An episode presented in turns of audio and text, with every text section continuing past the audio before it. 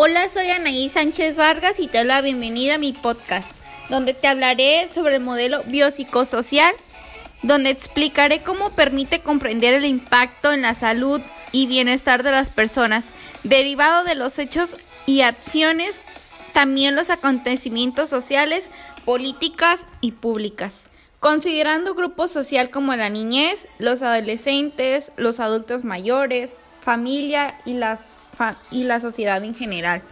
El modelo biopsicosocial, su definición, es uno de los modelos que encontramos en el ámbito de la psicología e incluso de la psicoterapia. Se trata de un enfoque que establece que son diversos factores que influyen en el desarrollo y bienestar de una persona. En el contexto de una enfermedad, trastorno o discapacidad. Dichos factores, como el propio nombre del modelo lo indica, son de tres tipos, biológicos, genética, herencia y los psicológicos son conductas, emociones y pensamientos. Los sociales son oportunidades educativas como por ejemplo la pobreza y el desempleo, los conceptos y estados de una enfermedad y la salud se pueden entender desde diferentes modelos o enfoques. Hasta hace unos años el modelo predominante en el campo de la medicina y la psicología era el modelo biomédico, centrado en la propia enfermedad y en la dicotomía mente-cuerpo.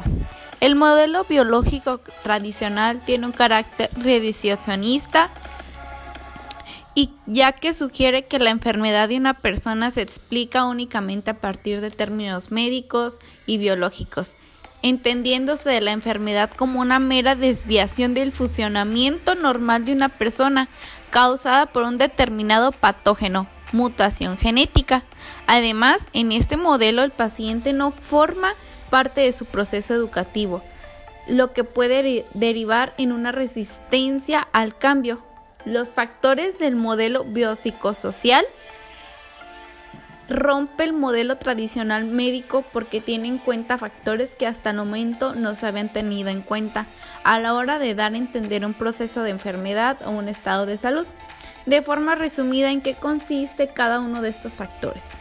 Los factores biológicos tienen que ver con la biología de cada persona, es decir, con su anatomía, su genética, la causa de la enfermedad, en el caso de padecer una, la movilidad, la fisiología, son los factores que predominan el modelo biomédico. Los factores psicológicos tienen que ver con la esfera más personal de la persona y engloban sus pensamientos, emociones, comportamientos, procesos cognitivos, estilos de afrontamiento, visiocopatologías, personalidad y la conducta de enfermedad. En este grupo de factores Podríamos también incluir la vertiente más espiritual de la persona o incluso situarla fuera de él, ya que también juega un papel clave en muchos procesos de enfermedad y en la propia salud. Los factores sociales, finalmente dentro de ellos, establece tener en cuenta el modelo biopsicosocial en el desarrollo y afrontamiento de una determinada enfermedad o condición de discapacidad. Encontramos el estrés, la percepción de este último, la situación económica, la laboral, por ejemplo, la situación del desempleo, la percepción de la carga diaria, ya sea familiar o sea laboral.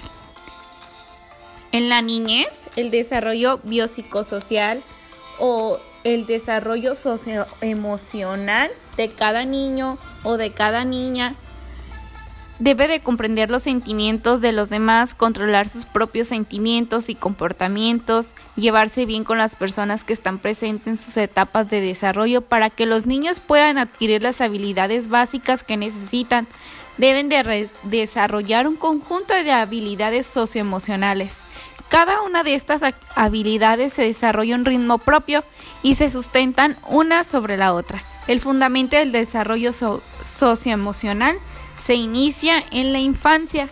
La adolescencia es una etapa que se ha ido prolongado progresivamente, en la que ocurren cambios rápidos de gran magnitud, que llevan a la persona a hacerse tanto biológica como psicológica y socialmente madura y potencial, capaz de vivir en forma independiente. Son tareas del desarrollo de este periodo, la busca, y la conciliación de la identidad, el logro de la autonomía, si bien constituye un proceso de alta variabilidad individual en cuanto a su conocimiento y su término a la progresión a través de sus etapas, a la sincronía del desarrollo entre los diversos ámbitos y nuestros aspectos, el desarrollo físico-social de este periodo tiene a presentar características comunes a un patrón progresivo de tres fases, adolescencia temprana, media y tardía. Entonces, en los adultos mayores el cambio físico-social en la mitad de la vida supone estabilidad emocional y madurez para la persona. Estas características son las que pueden permitir hacer contribuciones más productivas a todo su entorno social, sea familiar, laboral y de amistades. Varios teóricos del desarrollo humano han estructurado investigaciones para determinar los problemas concernientes al yo, por ejemplo, la individuación propuesta establece que en esta etapa surge el verdadero a través del equilibrio entre las partes discordantes de la persona y como resultado el individuo se enfoca en obligaciones y responsabilidades familiares, así como el desarrollo de los aspectos que permiten alcanzar sus objetivos atrasados.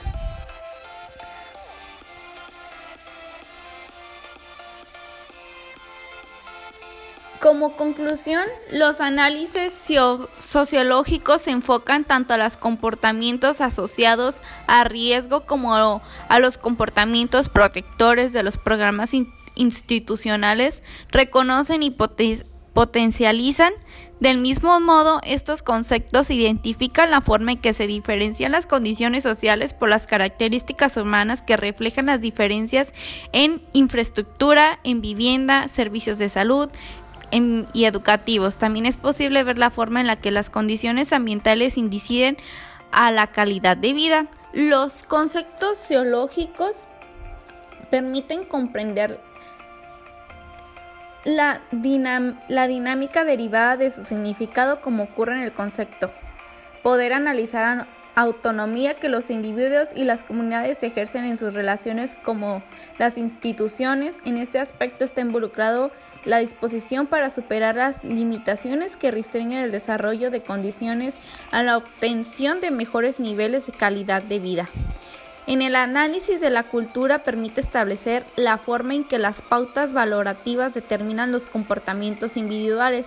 El hecho de tener en cuenta estas pautas por parte de los programas institucionales los convalida en la medida en la que integran los valores y las concepciones culturales de las comunidades. Los logros obtenidos por los programas institucionales en la superación de situaciones críticas se fundamentan en la medida en la medida que representan la vinculación de los usuarios a los espacios laborales, educativos, familiares, en condiciones estables y como, y garantes de protección y responsabilidad para ellos mismos y para sus familias.